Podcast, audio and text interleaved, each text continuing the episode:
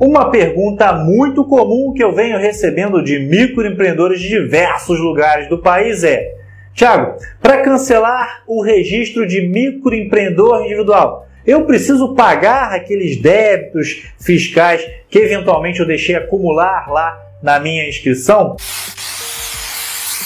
Então, o fato de você possuir débitos em aberto não inviabiliza o cancelamento, ou seja, você pode cancelar, você pode dar baixa aí na sua inscrição como microempreendedor individual tranquilamente, independentemente da existência de débitos fiscais ou não, ok? Isso está previsto onde, Thiago? Legalmente. Está previsto no artigo 9 da Lei Complementar 123 de 2006, cujo conteúdo eu estou até colocando aqui do lado para que você possa ter, tomar ciência completa do que tem esse artigo. Porém, fique atento ao fato de que o cancelamento da inscrição como microempreendedor individual não cancela os débitos existentes. Se você devia alguma coisa lá como microempreendedor individual, acreditou que se desse baixa, cancelasse o registro, todos os débitos simplesmente desapareceriam, você está muito enganado, muito enganado.